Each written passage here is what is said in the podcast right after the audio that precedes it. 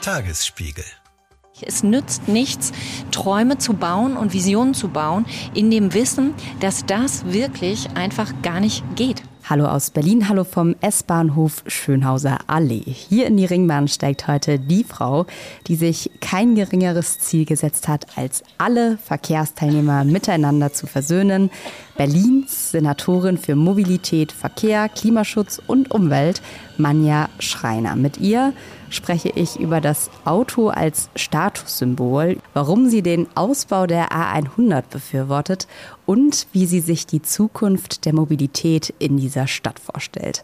Mein Name ist Ann-Kathrin Hipp. Das hier ist Eine Runde Berlin. Los geht's. Eine Runde Berlin, der Ringbahn-Podcast vom Tagesspiegel Checkpoint. Tatsächlich relativ voll. Sollen wir einfach mal gucken? Frau Schreiner, schön, dass das geklappt hat. Sehr passend, dass jetzt im Oktober, glaube ich, nur noch die neuen S-Bahnen auf der Ringbahn fahren. Das freut uns natürlich besonders, weil dann der Ton einfach beim Podcast besser ist. Ja, da freue ich mich natürlich auch sehr drüber. Sie haben sich ja die Startstation Schönhauser Allee ausgesucht. Warum nicht Schönhauser Allee? Ja, das erinnert mich so an einen meiner Anfangsjahre in Berlin. 2007 in Berlin angekommen, so als typischer Neuberliner in Prenzlauer Berg gelandet.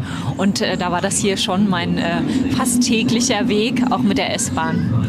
Sie sind äh, ja aus Rostock hierher gezogen, sind eigentlich in Wismar, glaube ich, geboren. War Berlin ein bewusstes Ziel für Sie? Also war das eine bewusste Entscheidung, in diese Stadt zu ziehen? Naja, eigentlich bin ich eher so aus kleineren Städten. 200.000 Einwohner, Rostock, das ist eigentlich schon so auch meins gewesen. Ähm, aber tatsächlich habe ich ja mein Leben lang in Rostock auch nicht nur Schule gehabt, sondern ja auch dann studiert und meine erste Arbeitsstelle. Und da war das schon auch eigentlich aufregend, mal woanders hinzugehen. Und eigentlich lag Berlin da auch sehr, sehr nahe, weil das einfach der Bereich war, wo man sich am meisten auch beruflich entwickeln konnte. Wie geht es weiter mit der Europäischen Union? Präsidentschaftswahlen in den USA, EU-Parlamentswahlen, geopolitische Krisen und wirtschaftliche Schwierigkeiten. Wir suchen Lösungen für diese Herausforderungen. Am 19. und 20. März auf der digitalen Europakonferenz von Handelsblatt, Die Zeit, Tagesspiegel und Wirtschaftswoche. Über die Zukunft Europas sprechen wir mit Bundeskanzler Olaf Scholz, Wirtschaftsminister Robert Habeck und vielen mehr. Kostenlose Anmeldung unter europe20xx.de. Sie wohnen ja, glaube ich, mit Ihrer Familie im Komponistenviertel in äh, Genau. Weißen. Genau. See. Wie sind Sie jetzt gerade zur Ringbahn gekommen? Ja, das natürlich immer mit meinem E-Auto, denn das geht jetzt gar nicht mehr anders. Bei der Termindichte kann ich jetzt tatsächlich nur noch mit dem Auto fahren und ich muss auch mit dem Fahrer fahren, weil ich ein fahrendes Büro habe und mich immerzu einfach beim äh, Fahren auch vorbereiten muss. Also das geht jetzt leider nicht mehr anders. Wie ist denn das? Äh, ich kenne mich im Komponistenviertel jetzt nicht bis zum Ende aus quasi final. Wie ist das denn tatsächlich da angeboten? Also es ist ja außerhalb äh, des S-Bahn-Rings. Wenn Sie jetzt nicht mit dem Dienstwagen unterwegs wären, sondern beispielsweise, weiß ich nicht, mit Ihrer Familie, Ihren Kindern, was wäre so die nächste Möglichkeit, mit den Ja. Öffis Ja. dort Nee, wegzukommen? Genau, das ist also auf jeden Fall Antonplatz. Ne? Antonplatz ist ja sehr gut angebunden. Da fährt ja der M13, die 12 und die M4. Also insofern ist das sehr gut angebunden. Also Wie, wie kommen Ihre Kinder zur Schule? Ist das, sind die zu Fuß oder mit dem Fahrrad. Haben Sie da Probleme mit Eltern, die Elterntaxi fahren? Ist das eine Erfahrung, die Sie schon machen Ja, mussten? tatsächlicherweise ist das, glaube ich, wie in jeder Schule in Berlin. Ähm, Gerade die Eltern, wo die Schüler noch ein bisschen kleiner sind, die fahren hin. Wobei das bei der jetzigen weiterführenden Schule nicht mehr das große Problem ist. Aber bei der Grundschule habe ich das damals schon sehr erlebt, dass in den engen Straßen ganz oft Situationen entstehen durch die Elterntaxen, die die Kinder am meisten gefährden. Also es wird ja meistens in der Elternschaft auch sehr groß debattiert. Gab es das, das auch an Ihrer Schule? Ja, gab es auch bei uns. Und es gab auch immer wieder den Aufruf, Eltern sollen ihre Kinder, auch wegen Selbstständigkeitsgründen, ne, ist das natürlich gut, wenn du die Kleinen erziehst, kannst du auch woanders rauslassen. Du musst sie ja nicht direkt vor der Schule rauslassen. Also wenn es nicht anders geht und man die Kinder mit dem Auto bringen muss, weil man dann doch eben weitere Wege zurückzulegen hat und das mit der Arbeit sich nicht anders vereinbaren lässt. Also aufgrund der individuellen äh, Situation verstehe ich schon, dass Eltern auch ähm, aus den Abläufen in der Familie heraus Kinder durchaus auch mit dem Auto zur Schule bringen. Aber dann gibt es natürlich auch andere Möglichkeiten. Wo lässt man Kinder raus oder mit wem schließt man sich auch aus der Nachbarschaft zusammen, dass das eben einfach auch nicht dieser Riesenanfall ist. Wir werden äh, später sicherlich noch mal äh, mehr über den Verkehr sprechen. Ich würde nur vielleicht erstmal ganz gerne über Sie sprechen. Ja, Wenn gerne. Sie drei Dinge benennen müssten, wo Sie das Gefühl haben, das weiß vielleicht der Otto Normalberliner, die Otto Normalberlinerin jetzt noch nicht so richtig über Sie. Was wären das für Sachen? Ja, vielleicht äh, tatsächlich der eine oder andere hat sich bestimmt noch nicht so mit meinem Leben äh, davor beschäftigt. Ich bin eigentlich ein ziemlicher Quereinsteiger in die Politik. Das macht mich, glaube ich, auch aus, dass ich mein Leben lang ja in der freien Wirtschaft oder für Wirtschaftsverbände gearbeitet habe, was jetzt natürlich was ganz anderes ist. Ich glaube, das ist etwas. Ansonsten kennt man natürlich meine Persönlichkeit nicht so. Und meine Persönlichkeit ist eigentlich sehr ausgewogen, sehr pragmatisch, äh, bin auch sehr fachlich unterwegs. Also das sind eigentlich, glaube ich, so Charaktereigenschaften. Ich beiß mich immer durch, bin ehrgeizig ehrgeizig und bin aber, wie gesagt, auch total abgewogen. Also bei der einen oder anderen öffentlichen Debatte sieht es immer so aus, als wäre ich sehr total, sehr schwarz-weiß wird gemalt. Bin ich gar nicht, entspricht mir gar nicht. Ja, und äh, das äh, würde ich sagen, ist vielleicht etwas, äh, was ja auch noch nicht jedem so geläufig ist. Haben Sie das Gefühl, dass die öffentliche Haltung Ihnen gegenüber manchmal unfair ist? Ach, unfair, weiß ich nicht. Also ein bisschen überrascht als Quereinsteiger, äh, wenn man in die Politik geht, ist das natürlich. Also ich war ja schon vorher auch gewöhnt, viel zu arbeiten. Äh, jetzt arbeitet noch viel mehr. Also das hätte ich mir noch nie träumen lassen, wie viel man noch mehr arbeiten kann, weil ich eigentlich gewohnt bin, schon immer viel zu arbeiten. Wie lange ist dann so ein Tag bei Ihnen? Ach ja, also der geht eigentlich los äh, schon im Auto mit dem Telefonieren um halb acht, dann eigentlich die ersten Termine ab acht Uhr und zu Hause bin ich eigentlich in der Regel erst 22 Uhr. Das ist so der Regelarbeitstag in der parlamentsfreien Zeit, so wie jetzt im Moment, bisschen entspannter. Sie haben ja das gerade schon so angedeutet, dass Sie äh, unterschiedlichste Dinge gemacht hatten, die erstmal gar nicht direkt mit der Politik zu tun mhm. hatten. Also Sie haben Ihren ersten Job bei JAIDE gehabt, danach waren Sie beim Bundesverband der deutschen Industrie, später beim Zentralverband äh, des deutschen Handwerks, Leiterin der Fachgemeinschaft Bau hier in Berlin. Würden Sie sagen, es gibt so was Übergreifendes, was sich durch all diese Jobs durchgezogen hat? Also einen kleinsten gemeinsamen Nenner vielleicht? Also für mich persönlich würde ich sagen, hat sich durchgezogen, dass ich eigentlich immer neue Herausforderungen liebe und auch wirklich Spaß daran habe, mich immer in neue Themengebiete einzufinden. Und natürlich ist es immer gut, wenn du eine juristische Basis hast. Also ich habe während des Studiums niemals gedacht, oh Gott, dass der Job so spannend sein kann, weil ich mich äh, tatsächlicherweise so ein juristisches Studium ist ja sehr trocken und eigentlich begreift man erst hinterher, wozu man eigentlich vom strukturellen Denken her sozusagen oder wie nähere ich mich bestimmten Sachverhalten, wie gut eigentlich diese Ausbildung ist und wie profund. Und dann eben kombiniert damit, dass ich in ganz verschiedenen Bereichen unterwegs war. Erst die Kreuzfahrtbranche, ne? dann der ganze Bereich der Industrie, ob Urheberrecht oder Markenrecht, ganz unterschiedlich, Zivilrecht, äh, Gesellschaftsrecht.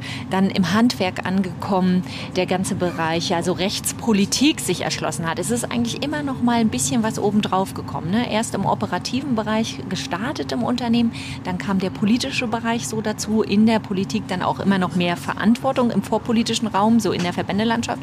Und jetzt eigentlich gekrönt durch ein Amt auch in der Politik, was nochmal ganz neue Facetten gibt, auch wenn man denkt, man ist ja schon sehr nah vorher gewesen, trotzdem nochmal ganz anders. Was alle Jobs ja auch so ein bisschen eint, ist, dass es vor allem Männerdomänen waren, in denen Sie ja, unterwegs äh, waren. Inwiefern hat sich das bemerkbar gemacht in Ihrem beruflichen Alltag? Also das hat mich tatsächlich stark geprägt auch. Also ich habe ja gar keine Berührungsangst mit ähm, Männerdomänen. Mein Vater ist äh, in der Logistikbranche, also ich war auch schon früh immer auch Hafen, Logistik, war ich schon immer sehr vertraut.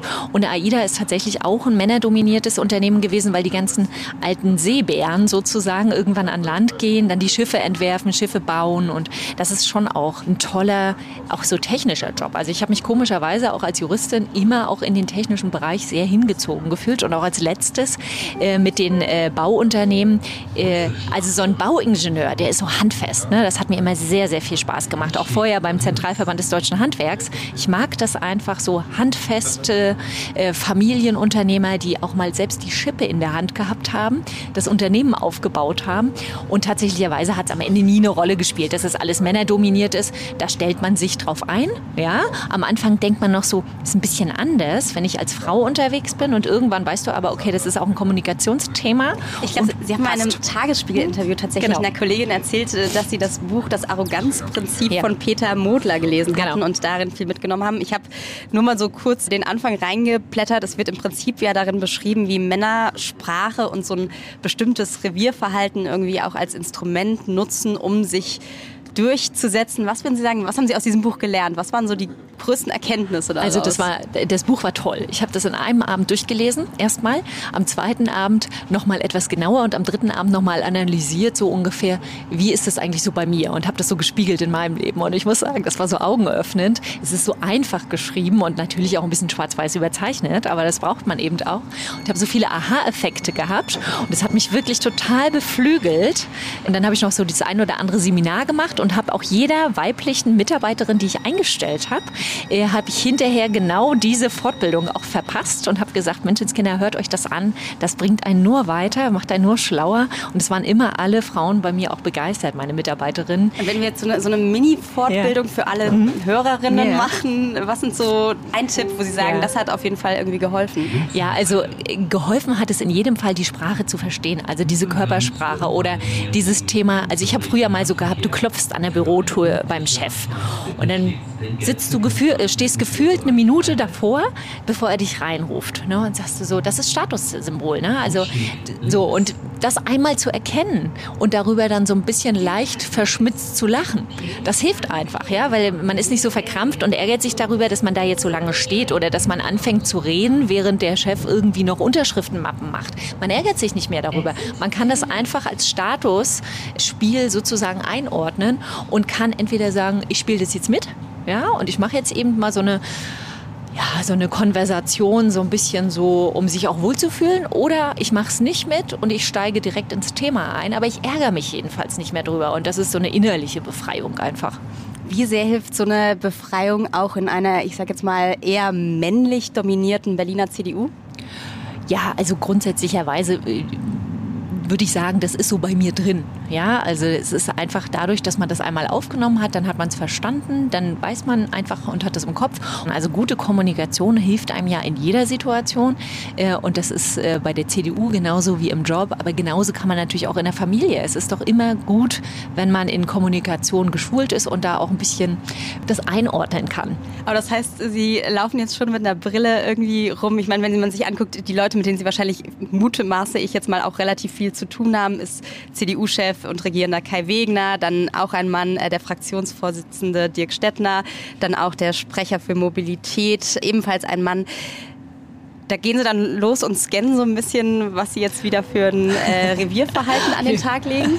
nee, muss ich gar nicht. Äh, tatsächlicherweise ist das ja äh, sehr überzeichnet. Ne? Und im Senat äh, sind wir ja nun wirklich sehr gut aufgestellt und äh, tatsächlicherweise spielt es ja, glaube ich, gar keine Rolle am Ende mehr. Kai Wegner hat es ja geschafft, nun wirklich auch ein sehr gutes Team zusammenzustellen und das sind ja meine Arbeitskollegen sozusagen, mit denen ich da immer unterwegs bin. Und da spielt es eigentlich keine Rolle. Wer war es eigentlich, der Sie gefragt hat und wann, ob Sie das Amt der Verkehrssenatorin übernehmen und was war Ihr erster Gedanke? Also das war natürlich Kai Wegner äh, und es war in der Zeit der Koalitionsverhandlungen, als dann natürlich auch feststand überhaupt, wie die Ressortverteilung ist. Man redet ja doch erst am Ende, dann wirklich über konkrete Personalien und äh, verhandelt hatte ich ja Wirtschaft und natürlich lag es auch bei mir, dass ich Bau äh, schon von mir aus natürlich auch mitgebracht habe. Nun sind die beiden Ressorts ja an die SPD gegangen und deswegen war das ja schon so ein bisschen auch äh, klar für mich, sozusagen, was könnte es dann vielleicht sonst noch sein. Und ich muss sagen. Aber das wären Optionen gewesen. Also hätte, wäre das an die CDU gegangen, wären Sie auch gerne Bau- oder Wirtschaftssenator Natürlich, geworden. klar. Ich habe ja Wirtschaft auch verhandelt und äh, das ist ja schon auch so, dass man dann weiß, in welchen Bereichen bringt man einfach was mit, sehr viel. Für den Verkehrsbereich bringe ich aber natürlich tatsächlicherweise den ganzen Bereich Tiefbau und Umwelt, äh, der ist mir schon sehr geläufig. Den kenne ich auch aus der Vergangenheit ja sehr gut. Die Themen, die jetzt eher natürlich neu sind, ist dann der Mobilitätsbereich und der Klimabereich. Aber auch da beim Klimabereich muss ich sagen, habe ich mich richtig gefreut. Das ist natürlich auch so eine intrinsische Motivation, sich in dem Bereich einzuarbeiten, richtig vertieft einzuarbeiten. Da habe ich jetzt sozusagen ja den Auftrag mitbekommen. Das äh, macht mir auch sehr viel Spaß. Und da natürlich aber auch was zu bewegen für die Stadt an so einer zentralen Position. Das finde ich schon sehr, sehr gut. Und der Verkehrsbereich, der ist ja auch toll. Der ist sehr emotional. Jeder geht äh, vor die Tür, setzt einen Fuß vor die Tür und natürlich hat er einen Gedanken zu seinem eigenen Mobilitätsverhalten, spiegelt das sofort. Wie ist die Infrastruktur dafür? Und mir war es deswegen auch sehr wichtig, dass das Wort Verkehr auch wieder da drin vorkommt im Namen der Senatsverwaltung, weil wir sind halt nicht nur Mobilität. Die Mobilität ist das Verhalten auch des Einzelnen, sein individuelles Bedürfnis, aber das, was ganz, ganz wichtig ist in der Verwaltung, ist die Infrastruktur. Das ist, du musst erstmal die Verkehrsinfrastruktur schaffen. Was würden Sie dann sagen, wenn Sie jetzt inhaltlich ein bisschen Quereinsteigerin gewesen sind und aber auch vorher noch keine Verwaltungserfahrung hatten? Was ist das, was die größere Hürde ist? Oder vielleicht auch anders gefragt, wie arbeitet man sich in so ein Amt ein? Also geht man dann rein in dieses Haus? Fragt alle Leute, hey, kannst du mir da und da eine Info geben, da und da eine Info geben, liest man wahnsinnig viel Lektüre. Also wie geht man daran als jemand, der vorher nicht in der Verwaltung war und auch nicht im Verkehrssektor mhm. äh, gearbeitet hat? Also es ist eine Kombination aus allem. Also erstmal war es mir wichtig, da ich ja weiß, äh, mit so einer großen Behörde, 1400 Mitarbeiter, ist es natürlich wichtig, du hast jemanden an der Seite und deswegen habe ich sie mir ganz bewusst ausgesucht, die wirklich auch Beamte führen können. Ne? Und deswegen sind meine beiden Staatssekretärinnen natürlich unheimlich versiert in diesem Bereich. Denn wenn ich das nicht mitbringe, dann müssen's mein, muss mein Führungsteam es mitbringen. Also der Gedanke, man kann ja die Aufgaben auch verteilen. Und das Zweite ist, inhaltlich arbeite ich mich schon sehr vertieft ein. Also ich kriege unglaublich gute Vorbereitungen durch das Haus. Es ist Wahnsinn, was da eine Qualität auch äh, kommt.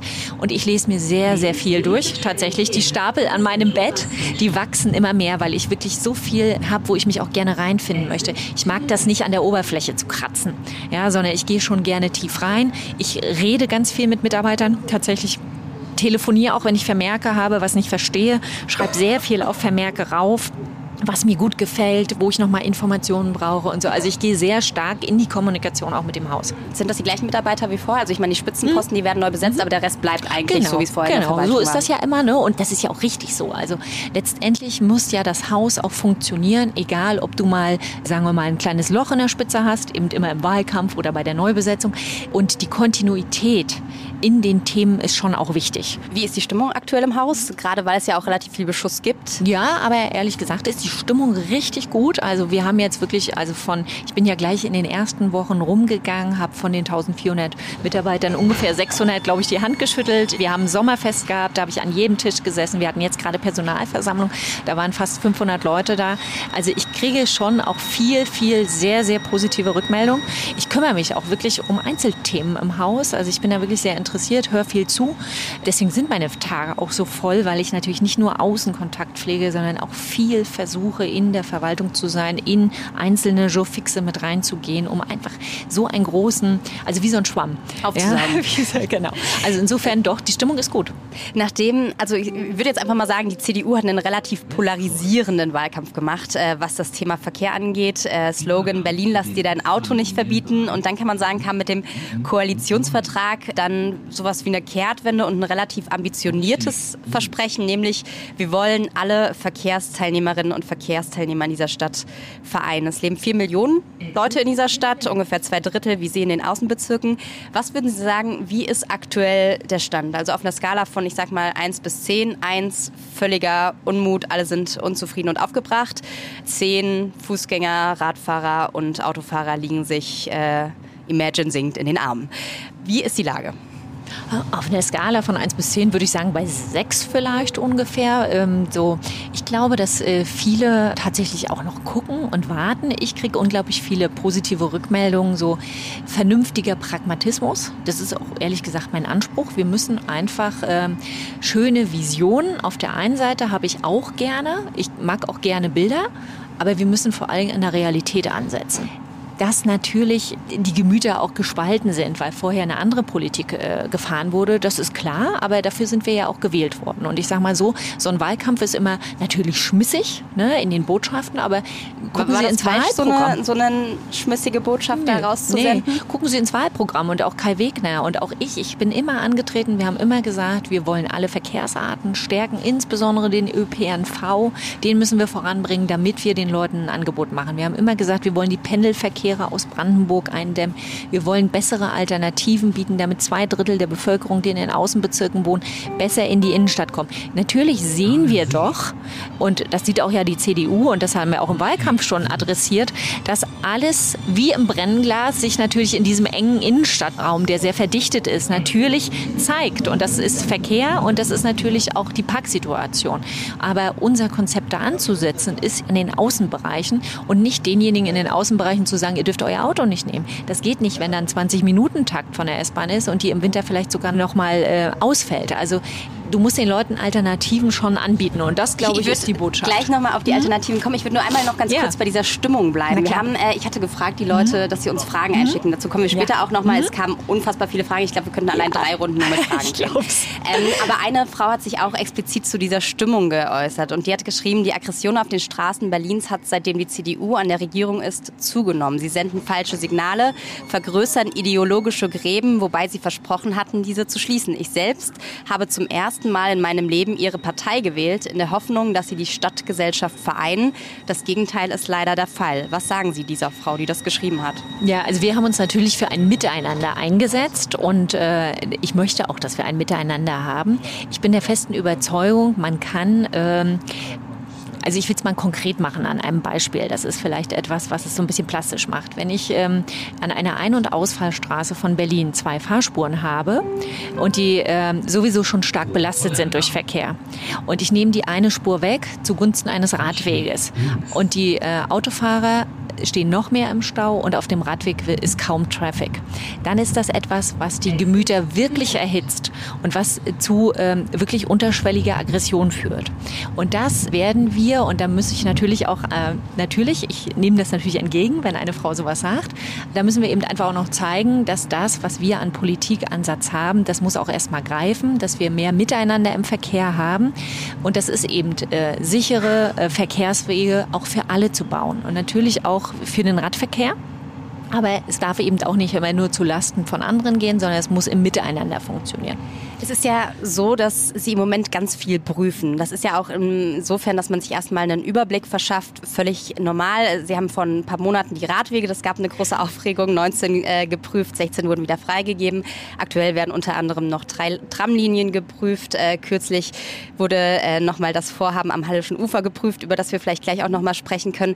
Was ich mich frage an dieser ganzen Geschichte, sozusagen, wenn wir über die praktischen Einzelfälle sprechen, die jetzt aktuell geprüft werden. Wer prüft das alles? Das sind einfach einzelne Fachgruppen, die jeweils dafür zuständig sind in Ihrem Haus oder ist es eine Taskforce Prüfung, die alles macht? Also bei den Radwegen hatten wir tatsächlich eine Taskforce gebildet. Das war auch notwendig deshalb, äh, weil ich in eine Situation ins Haus gekommen bin, wo in sechs verschiedenen Referaten in meinem Haus äh, Radwegebau und Planung und Finanzierung stattfindet. Das ist schon, wenn man alleine nur aufs Organigramm guckt, nicht gut da gehen einfach Sachen verloren. Also insofern mussten wir tatsächlich, um diese Radwegeüberprüfung zu machen, eine Taskforce zusammenziehen, die alle Referate sozusagen vereint und sich ganz gezielt eben das anschaut. Und das ist eben da der Weg äh, der Wahl gewesen. Äh, bei dem Thema äh, Tram-Prüfung, ähm, da sind ja drei im Koalitionsvertrag auch adressiert, die den Prüfauftrag haben. Da machen das die Fachabteilungen, die auch eben äh, die äh, Tram-Prüfplanungen an sich machen. Und beim Hallischen Ufer jetzt beispielsweise? Das Hallische Ufer ist so ein Spezialfall. Also äh, das wurde von der Verwaltung, tatsächlich von meiner Verwaltung, noch nie positiv gesehen, äh, sondern das ist äh, einfach äh, schon immer kritisch hinterfragt worden. Und äh, der Bezirk ist hier trotzdem vorangegangen. Aber wir haben uns das angeguckt. Das würde ganz, ganz viel Ressourcen jetzt einfach und äh, für die Machbarkeit alleine, über die verkehrliche Machbarkeit, würden sehr viele Ressourcen und Planungsmittel Geld ausgegeben werden müssen und wir halten dieses Vorhaben wirklich nicht für realistisch. Das geht darum, dass äh, wir sind im Bundesfernstraßennetz. Soll ich darf nicht nur ganz kurz hm? einmal zwischendrin würde ich vielleicht einmal für alle, die hm? nicht wissen, worum ja, es geht, erklären, worum es geht. Ähm, der Bezirk verfolgt seit 2019 den Plan, das komplette Hallische Ufer umzugestalten. Im Prinzip soll die nördliche Seite rückgebaut werden. Da soll ein Grünstreifen entstehen, Platz für Fahrradfahrer und Fußgehende. Äh, und der Verkehr soll komplett auf die Südseite umgeleitet werden. Da geht es um insgesamt 1,7 Kilometer. Der Bund fand das Vorhaben so toll, dass er 2022 gesagt hat, wir unterstützen das mit 2,95 Millionen Euro, weil es zukunftweisend ist. Zitat. Und jetzt äh, genau. ich wieder an Sie. Genau. Also das eine ist halt der Blick aus der äh, Sicht der Stadtentwicklung und äh, Stadtverschönerung. Und da finde ich eine Vision, die natürlich äh, grüne Lebensräume schafft. Ganz toll. Also ich stehe da auch total dahinter. Problem ist, und da trifft es jetzt eben die Realität, wir sind in einem Bundesfernstraßen Straßennetz. Das darf auch nicht unterbrochen werden, einfach. Wenn man das unterbrechen will, dann muss man Umleitungsalternativen bieten. Wir sind im Bereich einer Schwerlast Transportroute.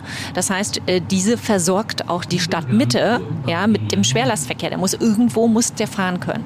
Das heißt, wenn wir jetzt eine Verschwenkung auf die andere Seite machen, müssen wir Brücken schaffen, über die diese Schwerlasttransporte drüber können. Wir müssen Kurven schaffen.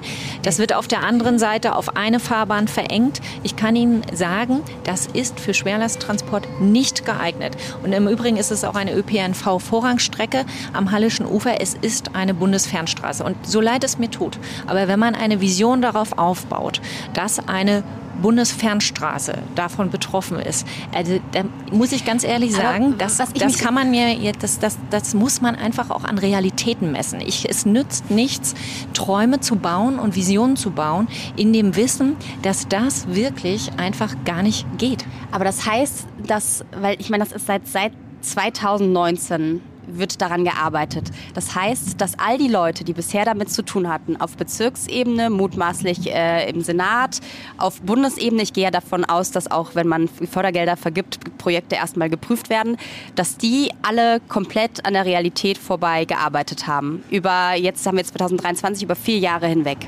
Also Planungen. ich würde sagen, wenn ein Bezirk das ohne die Senatsverwaltung und ohne die Fachabteilung dort macht, ja, dann hat kann das denn sein, dass es da keine Gespräche zu gibt? Ich meine, seit 2022 ja. ist das ausgezeichnet. Also meine Vorvorgängerin Frau Günther wollte das Vorhaben halt unbedingt haben. Warum sie das nun unbedingt haben wollte, das entzieht sich nun meiner Kenntnis. Aber in jedem Fall ist es einfach so, dass man sagen muss, die verkehrliche Situation ist nicht ausreichend berücksichtigt worden und begutachtet worden. Und dann darf man natürlich hinterfragen, warum das überhaupt eine Zuweisung vom Bund gibt. Ja, das darf man natürlich hinterfragen. Aber das ist auch nicht gar nicht meine Aufgabe. Meine Aufgabe ist zu sagen, wir können diese Straße nun wirklich nicht aus unserem äh, Straßennetz entlassen. Denn ich sage mal so, ich würde es vergleichen mit einem Blutkreislauf im Körper. Ne? Wir haben Arterien und Venen und die müssen den Körper versorgen. Und wir haben Kapillargefäße. Die sind ein bisschen weniger sozusagen genutzt. Ja? Und das sind doch bei uns die Hauptschlagadern der Stadt. Die müssen die Versorgung der Stadt und die Entsorgung der Stadt sicherstellen. Da muss der Verkehrsfluss funktionieren.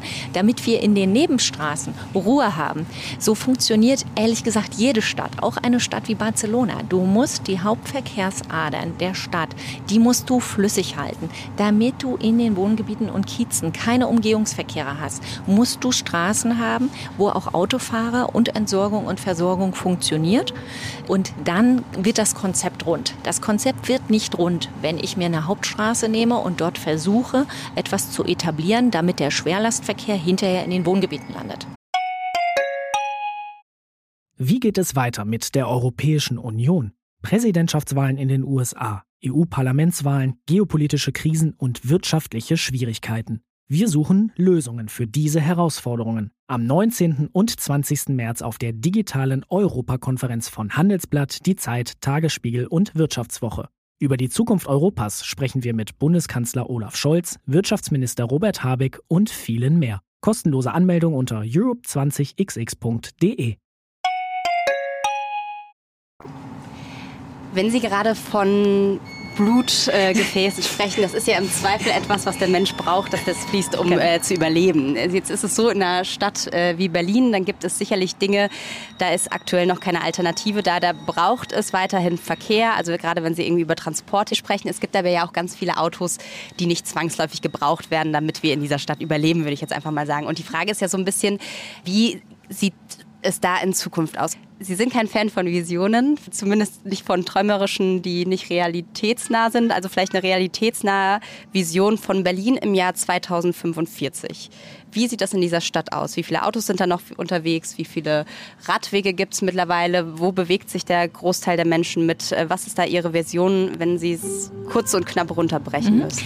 Also ich würde mir vorstellen, dass wir tatsächlicherweise den Pendlerverkehr aus äh, Brandenburg, der im Moment so ungefähr 280.000 äh, Pendelbewegungen aus Brandenburg gibt, dass man den halbiert hat, dass man einen guten ÖPNV-Takt geschaffen hat, auch in den Außenbezirken, dass wir auch den Ausbau der U-Bahn bis dahin ordentlich vorangebracht haben, dass wir tatsächlicherweise auch noch mal über andere Alternativen nachdenken, die jenseits der Straße liegen, die vielleicht eher in der Luft äh, funktionieren mit Seilbahnen, dass man vielleicht auch äh, automatisiertes Fahren hat mit äh, zum Beispiel automatisierter U-Bahn oder äh, vielleicht auch mal der Straßenbahn, dass wir mehr Güterverkehre auf die Schiene gebracht haben, dass wir die Wasserwege nutzen, dass wir wirklich ein Konzept mal haben, dass wir diese ganzen Wasserwege in Berlin sowohl für den Güter- als auch für den Personenverkehr natürlich mit äh, vernünftigen, nachhaltigen, CO2-neutralem Antrieb betreiben, dass wir das alles mitdenken, äh, dass wir trotzdem nicht das Auto verteufelt haben. Wir haben eine Antriebswende hinter uns,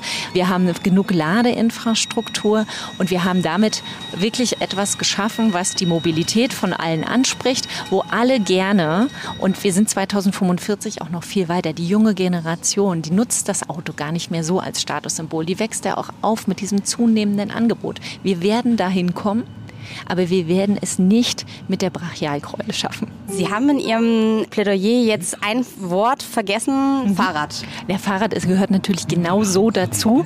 Äh, richtige Fahrradwege gehören natürlich genauso dazu. Ist das ein Problem, dass die CDU manchmal die Fahrräder vergisst? Nee, überhaupt nicht. Also ich habe ja, ich habe ja viele Diskussionen, gerade in den Außenbezirken, die wollen auch äh, Fahrradwege haben und ich finde, die gehören auch dazu. Weil wenn ich jetzt sage, wie komme ich denn vom Außen, in einem Außenbezirk vom Haus äh, zur nächsten ÖPNV-Station, dann ist das natürlich das Fahrrad. Und deswegen haben wir uns ja auch vorgenommen, dass wir auch diese ganze Attraktivität von Fahrrädern jenseits der Debatte Radwege bauen. Natürlich werden wir Radwege bauen und äh, wir wollen die natürlich auch unter dem Gesichtspunkt, dass wir keine Toten im Verkehr haben wollen, bauen, aber auch Fahrradparkhäuser, all das, was dazugehört, absolut. Wie viele, wenn wir es vielleicht jetzt nochmal auf Prozent runterbrechen, also wir haben das Jahr 2045, wir haben nur noch E-Autos im Idealfall. Wie viele Leute fahren prozentual mit dem Fahrrad durch, ich bezeichne es jetzt mal auf die Innenstadt bezogen, also Innenstadtring. Wie viele Leute sind mit dem Fahrrad unterwegs prozentual, wie viele mit den Öffis, wie viele mit dem Auto? Oh, also das kann ich so jetzt erstmal gar nicht sagen. Nur so grob mal als Vision. Es muss ja jetzt nicht äh, eins zu eins dann tatsächlich so sein, aber wenn Sie sich vorstellen könnten. Fußgehen, da haben wir auch noch. Ja, also das würde ich sagen, äh, gerade natürlich die Fußgänger sollten wir in der ganzen Diskussion gar nicht vergessen. Das sind ja auch die meisten Wege, die mit äh, zu Fuß zurückgelegt werden. Aber ich sag mal so, wenn an einem normalen Sommertag äh, irgendwie 30, 40 Prozent äh, innerhalb der Innenstadt mit Fahrrad fahren, glaube ich, ist das, glaube ich, ganz realistisch, wenn man das Bild weiterdenkt. Und wie viele fahren noch Auto? Wie viel Prozent? Tja, vielleicht noch. Ja, das ist eine gute Frage. Vielleicht noch 15 Prozent. Und aus welchen Gründen würden Sie sagen, sind die mit dem Auto noch unterwegs? Ja, also ich glaube, wenn Radwege gut ausgebaut sind, wenn wir äh, einen, gute, einen guten Anschluss auch äh, beim ÖPNV geschaffen haben, wird es, wird es schon dazu führen, dass natürlich auch die kürzeren Wege im Innenstadtbereich, im Kleinstmobilität haben wir jetzt vielleicht noch vergessen, also es gibt ja noch ein paar andere Alternativen, dass das dann eben genutzt wird und äh, tatsächlich ähm, aus den Außenbezirken eben auch nicht mehr so viele in die Innenstadt Innenstadt reinfahren. Wir müssen äh, kurz. Ja. Haben Sie eigentlich auch so ein schönes äh, Deutschlandticket? Nee, das lohnt sich für mich nicht. Hallo. Perfekt. Perfekt. Ja. Das lohnt sich für Sie nicht? Nee, das lohnt sich tatsächlich. Würde es sich für Sie lohnen, wenn Sie nicht äh, Verkehrssenatorin wären? Ja, dann natürlich. Das ist aber auch eine absurde, ja, eigentlich ja. absurd, oder? Ja, gut, aber ich meine, es ist einfach der Alltag jetzt. Ne? Wo wollen wir jetzt stehen geblieben? Bei der Frage, die Vision. Wie viele? Bei den Visionen. Ja, ja. Genau. Also es ist ja letztlich so, wenn man es runterbricht. Die Städteplanung ist ja was, was irgendwie in den vor allem 40er Jahren dadurch, also Nachkriegszeit, dadurch geprägt wurde, dass man alle Fokus aufs Auto gelegt hatte. Also es war einfach damals das Tollste für Menschen, ihre eigenen vier Blechwände sozusagen zu haben, mit denen sie sich durch das Leben bewegen können. Freie Fahrt, freie Bürger war damals der ganz große Slogan. Und die Städte wurden ja explizit darauf ausgebaut, dass sich die Leute mit dem Auto dadurch bewegen können. So. Jetzt ist äh, die Lage mittlerweile ein bisschen anders aus vielen verschiedenen Gründen, allen voran irgendwie der Klimawandel, würde ich sagen, aber auch sicherlich eine Platzfrage, eine Gesundheitsfrage für die Leute. Glauben Sie nicht, dass um da sozusagen wieder ein Gleichgewicht reinzubringen, man nicht auf eine Art den anderen den Vorrang geben muss, um dann irgendwo pari pari oder sogar vielleicht einen Plus bei den Fahrradfahrern und Fußgehenden zu schaffen? Ja, also äh, unbestritten müssen wir natürlich in dieser Infrastruktur, die da zu schaffen ist, noch mal viel viel schneller vorangehen, denn äh, natürlich, wie Sie gesagt haben, das fürs Auto die Infrastruktur, die ist über Jahrzehnte entstanden und äh, wir haben uns ja jetzt noch nicht so lange auf den Weg gemacht, tatsächlich die Radwegeinfrastruktur dem hinterher zu schieben. So, das heißt, da muss natürlich viel mehr Tempo rein. Das ist ganz klar, um das überhaupt wieder aufzuholen. Nun muss man äh, dann einfach gucken, es gibt ja zwischen Schwarz und Weiß immer noch auch Graustufen. Also wenn wir sagen, wir streben ja an, dass viel, viel mehr Fahrradfahrer kommen, müssen aber in der Realität im Moment noch anerkennen, äh, dass noch sehr viele Autos auch da sind. Aber das ist ein Henne-Ei-Problem, oder? Ja, das Am ist, Ende ist die Frage, wo fängt man an? Wir müssen die Infrastruktur schaffen. Ne? Und jetzt gibt es aber eben auch zum Beispiel, wenn ich das Thema Radwegebreiten angucke, es gibt äh, Radwege, die saniert werden müssen. Darauf wollen wir auch ein bisschen mehr Gewicht legen, dass man auch Radwege saniert und nicht einfach nur den neuen daneben legt, sondern dass man eben auch die bestehende Infrastruktur instand hält. Oder äh, muss ich da jetzt, sagen wir mal, 2,50 Meter, das ist da, wo viel Fahrradverkehr ist und auch prognostiziert ist, weil das Netz dort eben geschlossen wird. Klar, äh, aber in anderen Bereichen muss es nicht ganz so breit sein. Aber damit wir überhaupt eine Radwegeinfrastruktur kriegen, äh, wollen wir eben an den Radwegebreiten dort ein bisschen flexibler flexibler werden. Ne? Das sind alles Punkte. Sie sprechen jetzt vom Mobilitätsgesetz. Mhm, genau. Äh, ne? Wer hat eigentlich da, vielleicht wenn wir einmal kurz darauf eingehen, ja. auf das Mobilitätsgesetz. Es gibt da ja einen Änderungsantrag von Seiten der CDU, mhm. was mit dem Koalitionspartner, mhm. ich gehe davon aus, das sind gerade noch mhm. Gespräche. Genau, das, die sind ja die Fraktionen im Gespräch, ähm, genau. Wer hat, wer hat das geschrieben? In, waren da Sie vor allem beteiligt? War da der ja, das Fraktionsvorsitzende? Ja das ist eine Fraktions Das heißt, Sie wurden da aber auch ja, also involviert? Natürlich wird man natürlich, ja, ist ja klar, gefragt wird man natürlich schon, aber insofern ist es natürlich schon schon so, dass es erstmal eine Fraktionsinitiative ist. Unser Haus kommt ja in jedem Fall ins Spiel. Ja, aber das ist eben etwas, was sich auch die äh, Fraktion wirklich äh, auf ihre Fahnen schreib, geschrieben hat, äh, das äh, anzugehen. Und waren Sie da mit allem d'accord, was da so drin steht? Ja, also ich verstehe natürlich, warum das da drin steht. Ob das jetzt in jedem äh, fachlichen Detail am Ende so bleibt, das wird man sehen. Man muss es natürlich als auch in unserem Haus dann fachlich prüfen, wenn es dann tatsächlicherweise in der Fraktion geeint ist. Insofern kann man ja noch gar nicht sagen, mal gucken, eben was da dann auch bei uns ankommt. Und dann werden wir dem gerecht. Ich glaube tatsächlich, dass die Diskussion gar nicht schwarz-weiß geführt werden muss. Das Mobilitätsgesetz an, an sich, und das habe ich von Anfang an gesagt, mutet manchmal an wie eine Projektbeschreibung ein bisschen. Ich bin natürlich als Juristin eher von einem Ansatz geprägt, ein Gesetz muss abstrakten Rahmen setzen. Ja, und das hat das Mobilitätsgesetz an sich nicht. Das werden wir jetzt nicht heilen können. Aber normalerweise müsste man schon sagen, das ist ein Gesetz ist abstrakt und setzt einen Rahmen und lässt auch Flexibilitäten. Und äh, dieses Gesetz lässt das oftmals nicht, weil es viel zu detailliert und kleinteilig beschrieben ist. Das würde ich zum Beispiel von mir aus gerne ändern. Das ist jetzt aber ein viel zu großer Wurf. Aber würden Sie sagen, dass sowas wie Vorrang für XY, dass das eher zum Thema kleinteilig oder eher zum großen Wurf zählt? Nee, das ist eher großer. Ne? Also, also ich, um konkret jetzt sozusagen die Änderungen, die da von der CDU-Fraktion eingereicht wurden, das ist zum einen, äh, gibt es keinen Vorrang mehr für Fuß Fußgänger vor dem motorisierten Individualverkehr. Stattdessen sollen Anforderungen und Bedürfnisse anderer Verkehrsteilnehmer beachtet oder mit geprüft werden. Es soll keinen Vorrang mehr für Radfahrer vor dem motorisierten Individualverkehr geben. Es soll auch letztlich nur noch einen statt zwei Mitarbeitern in den Bezirken geben, die sich explizit um Radwege kümmern. All das ist ja erstmal ein Rückschritt, wenn man sagt, wir wollen gerne viele Radwege bauen. Also ich ähm, bin sowieso der Meinung, dass eine Personenanzahl, wie viele Mitarbeiter sich irgendwo in einem Bezirk um Radwege zu kümmern haben. Aber jetzt ist es eine Halbierung. Nicht, ja, sowieso da in das Gesetz nicht reingehört, per se nicht. Äh, und das andere ist, äh, es nützt nichts, viel Vorrang äh, zu definieren, wenn am Ende die gesamten Vorrangnetze nicht gegeneinander oder ineinander verzahnt werden können. Das ist eins unserer Probleme, dass wir ÖPNV-Vorrang haben, wir haben genauso Fahrradvorrang, aber im Zweifel äh, muss immer geguckt werden vor Ort, was hat Vorrang.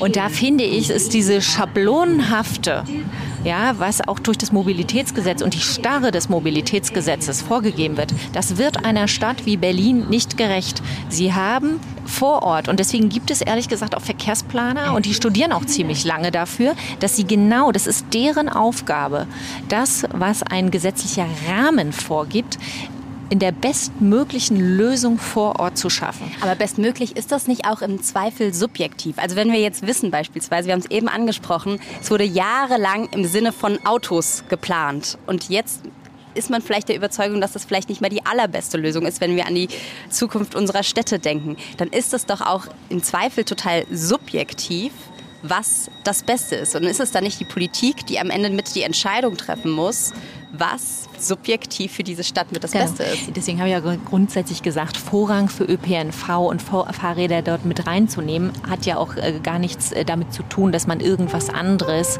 jetzt negiert, sondern ich finde, es muss halt so gewichtet sein und es muss eben in, einem, in einer Ermessensentscheidung, ja, in einem Rahmengesetz auch so sein, dass man trotzdem noch genug Flexibilitäten hat, bei Bedarf vor Ort aber trotzdem davon abzuweichen. Aber das heißt, Sie würden sagen, wenn ich das richtig verstehe, es wird künftig auch weiterhin einen Vorrang für ÖPNV, Radverkehr und Fußgänger hier in Berlin geben. Man wird nur in Einzelfällen auch möglicherweise davon abweichen, weil es in Einzelfällen einfach keinen Sinn macht, das pragmatisch so umzusetzen. Das äh, liegt jetzt gerade nicht in meiner Hand. Das ist ja gerade Aber ich frage ja, was, ihre, was ihre, genau. Ihr Wunsch wäre oder was Ihre Haltung dazu mein ist. Mein Wunsch das? ist, dass alles äh, gleichermaßen berücksichtigt wird und nicht wie eine Schablone über die Stadt gezogen wird. Aber das wird. geht ja nicht, Frau Schreider. Wir wissen doch, doch dass doch, Platz... Das geht. Nein, wir wissen ja, dass Platz begrenzt ist. Mhm. Also ich, ich kann mir das... Ich weiß komplett, was Sie meinen. In der idealen Welt könnte jeder Mensch einfach machen, was er wollte, nutzen, was er wollte und wir wären alle irgendwie happy und hätten unendlich unendlich viel Platz, aber den haben wir ja nicht. Das heißt, man muss ja am Ende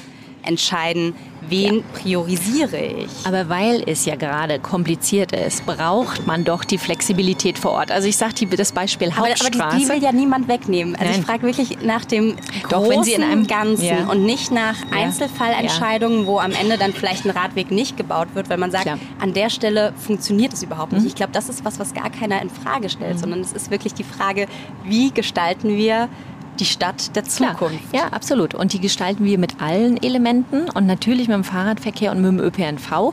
Und selbstverständlich wollen wir jedoch von der Ausrichtung her auch, dass die beiden äh, vorrangig sind, genauso wie Fußverkehr, auf die wir ja auch noch blicken wollen, die in der Diskussion immer vergessen werden. Ähm, und trotzdem muss die Flexibilität, und das ist genau das, was ich meine mit ein Gesetz schafft einen Rahmen. Ein Gesetz ist nicht absolut. Und äh, deswegen das in der Formulierung jetzt zu finden, das wird die Aufgabe sein, auch für die Fraktion, dass genug Flexibilität da ist. Aber selbstverständlich steht doch oben drüber, und dem haben wir uns doch auch verpflichtet, dass ÖPNV wir fördern wollen, dass wir den Fahrradverkehr fördern wollen, dass wir den Umweltverbund fördern.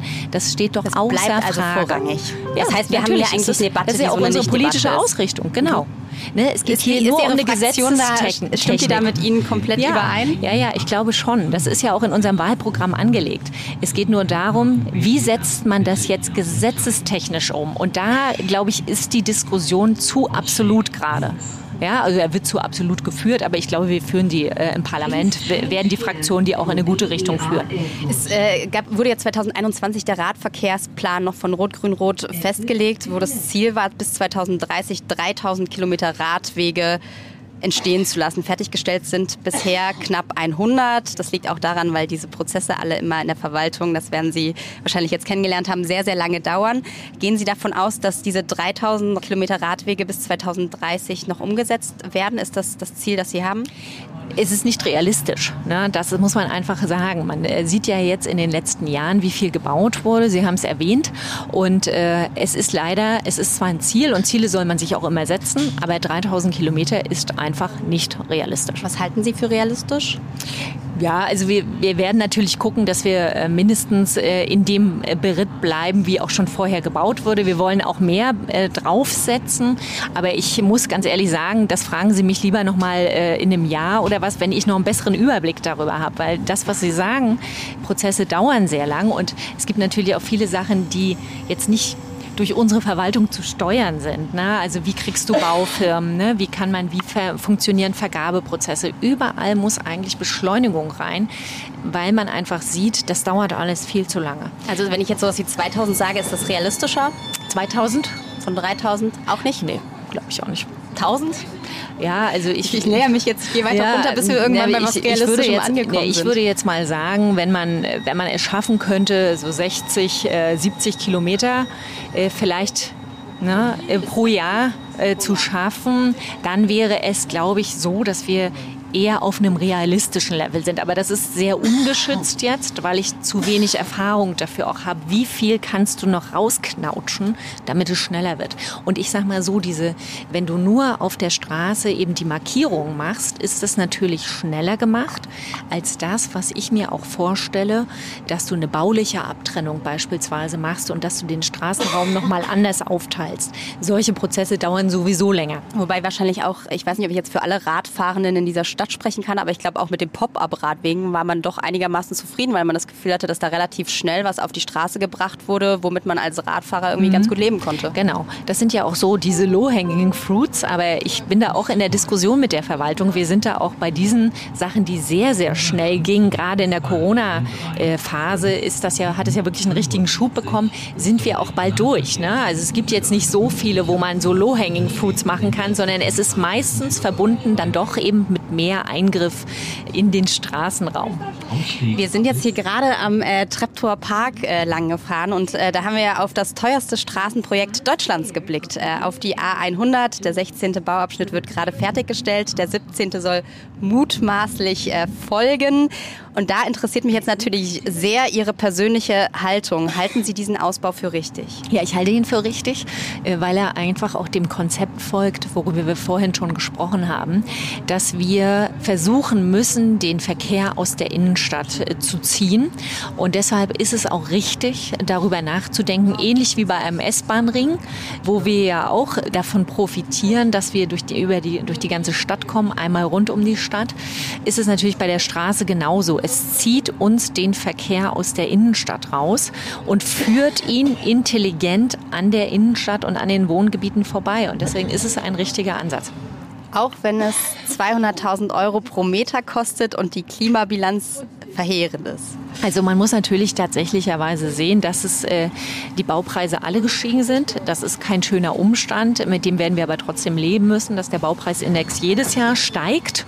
Und ich meine auch, was das Thema Klimabilanz angeht, ja, Bauen hat äh, leider immer etwas auch mit, äh, mit dem Thema äh, Klimabilanz, schlechte Klimabilanz zu tun. Da ist natürlich auch der Bau wirklich gefordert, nachhaltiger zu bauen mit Asphalt äh, oder auch eben in der Betonherstellung. Überall ist dort auch Forschung drin. Wobei das wahrscheinlich für den 17. Bauabschnitt nicht mehr zu spät kommt, wird. Aber oder? was soll man machen? Ne? Ich meine, du hast Ihn ja, nicht bauen wäre eine Option ja, theoretisch. Nein, das ist keine, das ist aber keine Option, wenn wir davon ausgehen, dass wir in einer wachsenden Stadt leben.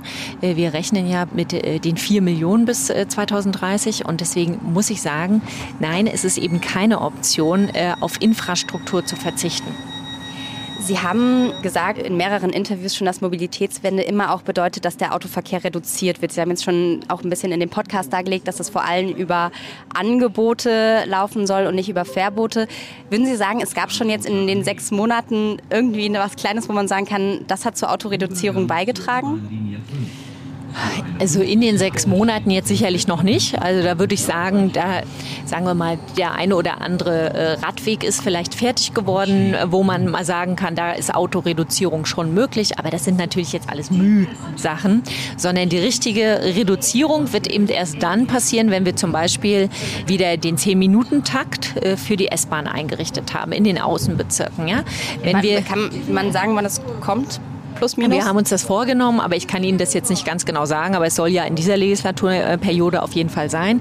Da müsste ich jetzt einfach nochmal in die Verträge reingucken. weiß nicht. Ähm, aber auf jeden Fall ist es angestrebt. Und es sind natürlich auch immer viele Diskussionen mit den Anbietern. Ich muss ja mit der BVG und auch mit der S-Bahn, es gibt bestehende Verträge, das muss natürlich alles ausgehandelt werden. Aber der 10-Minuten-Takt, den streben wir ja an.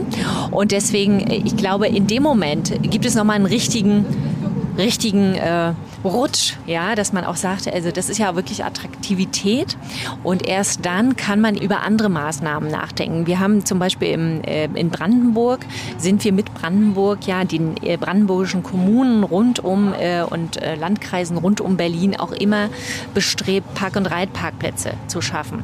Das immer kombiniert mit eben einer guten ähm, äh, Anbindung, Regionalbahnanbindung und äh, wenn solche Sachen klappen, dann wird sich das Bild fügen. Ja, aber das sind eben auch alles Sachen, die nicht ganz kurzfristig tatsächlicherweise in sechs Monaten zu lösen sind. Ähm, aber wenn Sie über ähm, Parkplätze sprechen, das ist ja auch eine Debatte, worüber auch immer wieder diskutiert wird, wenn es um Autos in der Innenstadt geht, dass natürlich Parkplätze relativ viel Raum wegnehmen. Ich habe jetzt auch eine Studie gefunden, ich glaube, allein im Innenring, also im S-Bahn-Ring, sind, äh, wenn man alle Parkplätze zusammenrechnen würde, wäre die Fläche so groß wie das Tempelhofer Feld. Könnte man auch bebauen, dann hätten wir vielleicht auch wieder ein anderes Problem gelöst. Aber ein wichtiger Punkt ist da ja immer die Frage, wie viel kostet so ein Parkplatz gerade auch für Anwohnerparken. Ähm, bei uns ist es relativ wenig, das sind ein bisschen mehr als 20 Euro Verwaltungsgebühr. In äh, skandinavischen Städten sind das mitunter 1200 Euro. Wird das in diesem Jahr oder im nächsten Jahr noch angehoben werden müssen? Also wir sind dabei, äh, da zu berechnen und zu überlegen, wie man das angeht. Das Thema, es hat immer eine soziale Komponente, das muss man einfach immer berücksichtigen auch. Der wollen wir auch gerecht werden. Es kann auch eine Umweltkomponente haben, dass man einfach sagt, äh, E-Autos äh, sind natürlich auch nochmal vielleicht äh, besonders hervorzuheben. Also das ist auf jeden Fall in der Prüfung. Ne? Das äh, werden wir uns anschauen, das Thema. Und grundsätzlicherweise ist, glaube ich, der Ausweg, bei neuen Quartieren relativ einfach. Neue Quartiere werden mit einem vernünftigen äh, Mobilitätskonzept gebaut. Ehrlich gesagt, wenn man sich Quartiersgaragen anguckt in anderen Städten, das äh, geht schon auch hübsch. Ja, oder auch in Holz. Ähm, Jetzt ne? möchte ich einmal kurz, dass Sie mir eine hübsche äh, Quartiersgarage beschreiben. Ja. ja, tatsächlich. Also die, äh, eine hübsche Quartiersgarage ist ähnlich wie guter Wohnungsbau kompakt, geht eher in die Höhe ist bewachsen, vielleicht auch mit Holz. Und im Idealfall kann man drin mit einer Induktionsschleife noch das E-Auto äh, laden. Gibt es Konzepte für? Ich glaube, deswegen, ich sage mal so, für neue Quartiere gibt es gute Lösungen. Was Nur immer die neuen Quartiere ist, den Großteil der Berlinerinnen und Berliner nicht betreffen. Genau, was immer schwierig ist, ist das im Bestand hinzukriegen. Ne? Und da hast du natürlich immer das Thema, Flächen sind knapp in Berlin. Aber das ist es eigentlich. Wir haben bestehende Parkhäuser, äh, die oftmals nachts leer sind. Ja, da ist es äh, schon so, dass man fragen kann, Menschenskinder, vielleicht gibt es da auch die Möglichkeit, dass man eben diese bestehenden Parkhäuser auch nachts für Anwohner nutzen kann. Vielleicht gibt es da Möglichkeiten. Es gibt aber auch die Möglichkeit zum Beispiel, da ärgere ich mich immer drüber, äh, wenn ich bei einem Supermarkt vorbeifahre und da stehe, ist die ganze Nacht, ist dieser Parkplatz leer und alle versuchen im öffentlichen Straßenraum die Parkplätze zu finden. Vielleicht sind da einfach auch in Zukunft so Kooperationen möglich, äh, dass man da eben auch mehr mehr noch die Privaten nutzen kann, um auch diesen Anfall im öffentlichen Straßenland und diesen Druck dort drüber zu entlasten. Ich glaube, 23 Stunden sind es im Schnitt, die ein Auto am Tag rumsteht. Was würden Sie denn sagen, um noch mal kurz auf diese Parkgebühr zurückzukommen? Was wäre ein guter Betrag, äh, den man irgendwie zahlen müsste, um, ich glaube, ein Auto hat so im Schnitt 13 Quadratmeter, um 13 Quadratmeter des öffentlichen Straßenlandes hier in Berlin beanspruchen zu dürfen. nee, also da Für andere ist da das fast schon eine Wohnung. Ja, ja, ich weiß, da werde ich mich nun nicht auf eine Zahl festlegen tatsächlich, aber seien Sie gespannt und äh, wir werden da was machen und wir werden es auch abwägen und dann wird man auch, und da will ich den Fachleuten jetzt auch gar nicht vorweggreifen, dann wird man verschiedene Aspekte gegeneinander legen und dann werden wir schon auch zu einer guten Lösung kommen. Ich würde jetzt einmal kurz einen kleinen Sprung machen und zu unseren Leserinnen und Leserfragen ähm, kommen. Vielleicht, damit wir möglichst viele mhm. durchkriegen. Knapp antworten. Knapp ja. antworten. Also ich habe jetzt habe schon äh, nicht alle dabei, aber es war wirklich also Interesse war groß, ja. kann ich auf jeden Fall sagen. Äh, die erste Frage, für wen machen Sie Ihre Politik und welche Werte setzen Sie damit um? Mhm. Also ich mache äh, Politik für ganz Berlin. Ich versuche wirklich möglichst viele verschiedene Interessen hier in Berlin zu adressieren und dabei pragmatisch vorzugehen, orientiert an der Realität der Menschen. Was halten Sie von einer gerechten Verteilung zwischen FußgängerInnen, RadfahrerInnen, BVG und Autos, jeder 25 Prozent des gesamten Bereiches von Berlin? Ja, das ist eine interessante Idee. Gute oder eine schlechte? Interessant ist immer so ja, also grundsätzlicherweise würde ich eigentlich fast äh, dem Fußverkehr, den äh, Fahrradfahrern und dem ÖPNV zusammen ein bisschen mehr Raum einräumen. Wie finden Sie SUVs? Ja, äh, also grundsätzlicherweise meine ich, äh, dass man mit Limousinen auch ganz gut klarkommt. Wie hoch sind die durch die Absage von Entwicklungsprojekten der Verkehrswende entstandenen Verluste an Fördergeldern für Berlin zu beziffern? solange Bauprojekte, also es zielt sicherlich auf die Radwege ab, äh, in diesem Jahr begonnen werden und da sind wir überall gut dabei, sind gar keine Fördermittel verloren gegangen. Wann wird der Schlangenbader Tunnel wieder geöffnet? Und Zusatzfrage, warum brennt dort eigentlich Tag- und Nachlicht? Ja, das ist so eine Notbeleuchtung, die ist äh, wahrscheinlich vorgegeben, nehme ich an. Und ansonsten äh, prüfen wir das gerade tatsächlich, wie weit äh, der Schlangenbader Tunnel wirklich für den Verkehr genutzt wird. Und da wird es auch eine schnelle Entscheidung geben. Was heißt schnell? Ja, ich gucke mir das gerade an. Also ich gehe davon aus, dass wir das bis Jahresende schon noch analysiert haben und äh, dann diskutieren werden. Würden Sie Ihrer Tochter erlauben, alleine mit dem Fahrrad Berlin zu durchqueren? Ja, sie ist jetzt 13, da würde ich sowieso grundsätzlich ein Fragezeichen hintermachen, ob meine Tochter alleine Berlin durchquert, aber auch mit dem Fahrrad wahrscheinlich eher nicht. Es gibt noch eine zweite Kinderfahrradfrage. Ich glaube, das ist was, was viele Leute bewegt hat. Ähm, waren Sie schon mal mit dem Rad auf einer Hauptverkehrsstraße ohne Radweg unterwegs, eventuell sogar mit radfahrenden Kindern? Falls ja, haben Sie sich sicher gefühlt und hatten Sie das Gefühl, dass Ihre Kinder sicher sind? Äh, nee, ähm, ich würde tatsächlich sagen, ähm, das war ich schon mal und äh, das würde ich nicht sagen, dass ich mich sicher gefühlt habe und deswegen würde ich es auch vermeiden. Was möchten Sie am Ende der Legislaturperiode für die Mobilität in Berlin erreicht haben? Ich würde gerne am Ende der Legislaturperiode einen guten Verkehrsfluss in Berlin haben und zwar für alle. Und für, für den ÖPNV genauso für den Fahrradfahrer, aber natürlich auch für die Autofahrer, auch im Sinne der Umwelt. Können Sie ein Beispiel nennen, wo Sie selbst etwas für Fahrradfahrerinnen und Fußgängerinnen angestoßen haben? Also etwas, was nicht auf der Vorgängerregierung beruht? Ja, wir äh, sind gerade dabei zu eruieren, wo viel mehr äh, Bike-and-Ride-Plätze äh, noch hin können. Ja, da geben wir nochmal einen richtigen Schub rein, Fahrradparkhäuser und das ganze Thema Verkehrssicherheit, also Kreuzungssicherheit. Das nehme ich viel mehr in den Blick als meine Vorgänger. Also ich habe wirklich den Anspruch, dass wir Kreuzungen in Berlin umgestalten, dass wir sie sicherer machen, dass wir baulich sie auch sicherer machen. Wir haben so viele Unfallschwerpunkte und ich finde, da geht es jetzt wirklich auch darum, die einzudämmen. Wie wollen Sie die konkret sicherer machen? Ja, genau. Also das äh, sind verschiedene Maßnahmen, die man machen kann. Das geht jetzt natürlich von baulichen Maßnahmen, Ampeln, Ampelschaltung äh, anpassen, über Sichtachsen bessere schaffen, äh, die eben nicht äh, nur sozusagen äh, markiert auf dem Boden sind, sondern die wirklich auch baulich getrennt sind. Also da gibt es viele Maßnahmen, die man machen kann, wo man äh, den Fahrradverkehr auch mehr vom Autoverkehr trennt. Es gibt noch eine konkrete Frage zu einer Kreuzung. Ende September überrollt ein Lkw-Fahrer eine Radfahrerin in der Ollenhauser Straße in Reinickendorf, nachdem sie dort den Bau eines sicheren Radwegs gestoppt und verhindert hatten. Haben Sie sich mit der schwer verletzten Frau oder ihren Angehörigen in Verbindung gesetzt? Jetzt muss man an der Stelle dazu sagen, man weiß nicht, ob es diesen Unfall genauso gegeben hätte, wenn der Radweg schon sichergestellt wird. Es gibt keine statistische Bewiesenheit, dass der Unfall dadurch hätte verhindert werden können.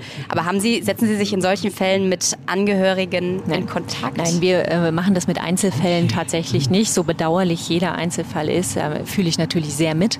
Aber in diesem Fall ist auch tatsächlich nochmal hervorzuheben, weil Sie es gerade nochmal in der Anmoderation gesagt haben, der ist nicht gestoppt worden, die Ollenhauer Straße, der Radweg, sondern es geht auf eine Initiative des Bezirks zurück, die gesagt haben, sie würden es gerne nochmal umplanen.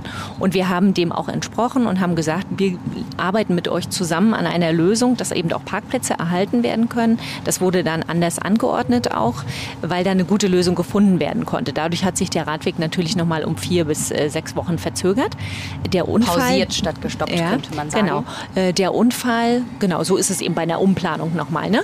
Der Unfall konkret hat stattgefunden an einer Stelle, die sowieso nicht für diesen Fahrradweg vorgesehen war. Das macht es natürlich nicht minder schlimm. Nimmt man sich das, also das sind ja immer irgendwie Fälle in dieser Stadt, die alle wahnsinnig ähm, bewegen, wenn es irgendwie zu Verkehrstoten kommt, egal durch welche Unfälle. Ist das was, was man als Verkehrssenatorin noch mal mehr mit nach Hause nimmt? Ja, jeden, ja definitiv. Also äh, jeder einzelne äh, Todesfall oder auch äh, Fall eines Schwerverletzten, also jeder Unfall, ja, ich lese ja auch viel Zeitung, jeder einzelne Unfall, den ich lese, äh, betrifft mich natürlich, also macht mich betroffen und äh, ich gucke da natürlich auch nochmal ganz anders vom Blick herein und jedes Mal, wenn ich mir dann anschaue äh, mit der Unfallkommission, was ist da jetzt genau passiert, also ich dringe da schon sehr drauf, wir müssen es schaffen, tatsächlicherweise, dass wir äh, mehr Ordnung in den Verkehr reinbringen, aber Ordnung im Verkehr bedeutet halt gerade von vornherein in der Planung darauf zu achten, wo sind Unfallschwerpunkte. Und das ist mir bei der Radwegüberprüfung halt wirklich nochmal aufgefallen. Wir müssen einfach gucken, dass Schleppkurven äh, besser auch äh, und Leistungsfähigkeit wirklich auch betrachtet wird, weil das zahlt alles auf Verkehrssicherheit ein. Und deswegen ist es mir total wichtig. Also das Thema Verkehrssicherheit, das haben wir uns wirklich für diese Legislaturperiode auch nochmal groß auf die Fahnen geschrieben. Ich habe da auch nochmal Personal in den Bereich reingegeben. Also das ist wirklich ganz wichtig. Frau Schanner, ich würde Ihnen jetzt noch eine Frage stellen, die nichts mit dem Verkehr zu tun hat, die ich Ihnen aber nicht nicht gestellt haben kann. Und zwar geht es um Ihre Doktorarbeit. Die wird aktuell von der Uni Rostock geprüft und sollte da tatsächlich rauskommen, dass die Ihnen aberkannt wird. Müssten Sie da als Verkehrssenatorin zurücktreten? Also äh, das hoffe ich natürlich nicht und ich glaube das auch nicht. Ehrlich gesagt, äh, das Ganze, äh, also da bin ich wirklich sehr mitgenommen bei dem Thema. Ne? Das, ich habe ja zwei Jahre meines Lebens da auch sehr stark investiert. Und es trifft mich natürlich, dass ausgerechnet in dem Moment, wo ich äh, den äh, sozusagen das Paket der Politik als Quereinsteiger jetzt Das ist der Preis betrete, der Öffentlichkeit wahrscheinlich, dass ja, da dann alles einfach Aber dass da ja. in meinem Fall da äh, jetzt äh, das dann eben auch so hervorgehoben wird, das trifft mich natürlich. Ähm, aber ich äh, werde dann natürlich äh, jetzt auch äh, den Verfahrensausgang abwarten mit großer Spannung und äh, möchte da natürlich auch sagen, das eine ist getrennt von dem anderen. Über meine fachliche Qualität Qualifikation äh, sagt das ja trotzdem nichts aus. Und deswegen äh, würde ich sagen, nein, das eine sollte mit dem anderen nichts zu tun haben. Franziska Giffer ist ja damals als Familienministerin zurückgetreten von ihrem Amt. Ja, nun sind wir ja in einem schwebenden Verfahren und nun denken wir mal nicht an den schlimmsten Fall. Wenn wir vielleicht noch mal um die Stimmung zum Ende noch mal ein bisschen zu heben. Wenn Sie irgendwie sich jetzt was wünschen könnten, wir haben ja auch gemerkt, glaube ich, jetzt in diesem Podcast, dass Verkehrspolitik ganz viel ist, wo man irgendwie die Startsachen auf jeden Fall einleiten muss, aber was auf jeden Fall dauert, bis es da Veränderungen gibt. Was ist das vielleicht, was Sie den Berlinerinnen und Berlinern einerseits versprechen können, was Sie weiterhin tun, um die Stadt zu versöhnen? Und was ist vielleicht aber auch das, was Sie von Berlinerinnen und Berlinern fordern. Also ich weiß es nicht. Radfahrer äh, schreit weniger rum, Autofahrer äh, lasst euer Auto häufiger mal stehen. Sie können da jetzt äh, kreativ sein. Mhm. Also ich äh, würde sagen, äh, auch da äh, einfach mal auf äh, Paragraph 1 Straßenverkehrsordnung besinnen, Respekt, Regeln beachten, Rücksichtnahme. Ich glaube, diese drei Rs jetzt, die passen eigentlich schon ganz gut. Also wenn sich jeder auch ein bisschen besinnt, wie ist er selbst im Ton unterwegs, sich jeder in die Perspektive eines anderen auch reinversetzt, wie ergeht es mir, wenn ich im Dunkeln als Fahrradfahrer unterwegs bin? Sieht mich eigentlich der Autofahrer? Äh, also jeder sich versucht, in die andere Perspektive hineinzuversetzen. Dann ist uns, glaube ich, allen für ein gutes, gedeihliches Miteinander auch viel geholfen. Also Regeln, Respekt und Rücksichtnahme. Und äh, meine Aufgabe dabei ist, wie wir ja schon besprochen haben, wirklich auch allen eine gute Infrastruktur zu ermöglichen, äh, damit eben es auch zu solchen konfrontativen Situationen auch nicht kommt kommt. Am leichtesten wäre es wahrscheinlich einfach, wenn Berlin noch mal doppelt so groß wäre. Dann hätten alle Platz, oder? Ja, unser Flächenproblem. Ne? Aber an der Stelle erstmal vielen Dank für Ihre Zeit, dass ja. Sie die Runde Ringbahn ähm, mit uns gedreht haben. Ich weiß nicht, heute haben Sie wahrscheinlich noch einen vollen Terminplan oder wie geht es jetzt für Absolut, Sie weiter? es geht jetzt weiter bis heute Abend. Also es geht durch. Und mir ist aufgefallen, äh, wir haben jetzt so viel äh, geschwätzt, dass ich die einzelnen Stationen gar nicht richtig mitbekommen habe. Also Gibt es denn noch Zeit eine Lieblingsstation, die Sie zum Ende irgendwie reinwerfen wollen? Ja, naja, gut, meine Lieblingsstation äh, ist jetzt tatsächlich, weil es einfach in letzter Zeit auch äh, so viel eine Rolle gespielt hat, ist beim EUREF Campus. Ich war jetzt vor kurzer Zeit auch wieder da. Und äh, da waren die Sondierungsgespräche für mich natürlich auch wirklich ein Highlight. Ich habe das erste Mal überhaupt Sondierungs- und Koalitionsgespräche mitgemacht und das war eine ganz spannende Zeit und deswegen verbinde ich mit dem Ort neben dem, das ist natürlich auch ein ganz tolles, nachhaltiges äh, Projekt ist, was da hochgezogen wurde. Auch sehr viel. Spekulieren Sie eigentlich so, jetzt geht das ja. Gespräch hier ewig weiter, wir müssen gleich zu dem Punkt kommen, aber spekulieren Sie eigentlich so ein bisschen drauf, äh, weil natürlich der Verkehrssenatorinnen-Job auch nicht der einfachste ist in diesem Kabinett. Spekulieren Sie so ein bisschen drauf, dass in einer anderen Legislaturperiode vielleicht doch noch mal bauen und Wirtschaft frei wird? Nö. Nee, überhaupt nicht. Also ich muss ja ganz ehrlich sagen, äh, ich mache mir gerade so viel Arbeit, da echt tief in die Themen reinzukommen und ich habe da auch wirklich Spaß dran. Also und ich habe auch Spaß dran zu sagen, am Ende wird abgerechnet. Ja, ich bin jetzt sechs Monate im Amt und es ist, ich äh, atme gerade alles ein, ich nehme alles auf wie ein Schwamm, aber die Bilanz, die wird nach dreieinhalb Jahren gemacht. Und ich bin der Meinung, so viel wie wir jetzt schon in sechs Monaten gleichzeitig auch geschafft haben, was vielleicht nicht alles nach außen gerade kommt, aber wo ich schon weiß, dass wir intern wirklich gut angekommen sind und die richtigen Akzente setzen, die alle natürlich erst nach einer gewissen Zeit äh, Früchte tragen, macht mir das wirklich richtig Spaß. Das ist doch ein schönes Schlusswort. In diesem Sinne, das war eine Runde Berlin. Wir sagen Tschüss. Ja, Dankeschön. Eine Runde Berlin, der Ringbahn-Podcast vom Tagesspiegel Checkpoint.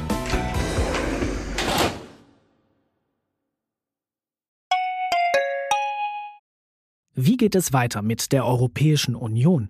Präsidentschaftswahlen in den USA, EU-Parlamentswahlen, geopolitische Krisen und wirtschaftliche Schwierigkeiten. Wir suchen Lösungen für diese Herausforderungen. Am 19. und 20. März auf der digitalen Europakonferenz von Handelsblatt, Die Zeit, Tagesspiegel und Wirtschaftswoche. Über die Zukunft Europas sprechen wir mit Bundeskanzler Olaf Scholz, Wirtschaftsminister Robert Habeck und vielen mehr. Kostenlose Anmeldung unter europe20xx.de.